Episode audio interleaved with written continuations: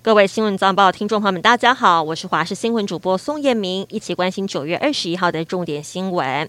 听众朋友，今天随着东北风增强，桃园以北东半部地区都会有局部短暂阵雨。午后因为对流旺盛，中南部地区也会下雨。温度方面，北部今天低温只有二十一度，温度降得蛮明显的。其他各地低温大约是二十三到二十六度，而随着太阳露脸，温度都会回升，也使得日温差相当大，最多差到十度。早出晚归的朋友，外出记得带件薄外套。今天是九月二十一号上午的九点二十一分进行地震警报测试，在事前，总统蔡英文就特别发文提醒国人，请大家注意讯息内容，勿慌张。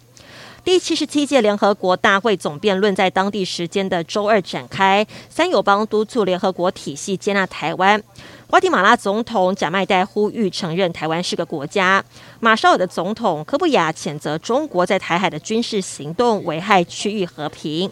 民众党新竹市长候选高虹安因为硕士论文疑云，昨天召开记者会自清。不过记者会上一番不是像什么中华大学夜间部才要去做台大硕士灌水的言论，引发外界挞伐。高虹安今天公开声明向中华大学致歉，但他强调绿营无视论文是否有抄袭的事实。整段记者会只揭露部分的言论，断章取义、带风向、转移焦点做法令人遗憾。乌克兰部队最近强力反攻，连带使得后方首都基辅等地恢复正常生活，连锁素食店在基辅恢复了正常营业。乌克兰民众守了几个小时，只为了寻找失去的味道跟美好记忆。但素食店目前只开放外送服务，一些消费者干脆先跟外送员下单，然后自己守在店门口，等到外送员一拿到商品，马上取货，大快朵颐。每咬下一口咀嚼，都代表着开战之前的正常生活已经不远了。素食店表示，未来几周乌克兰西部将会有更多的分店重新开张。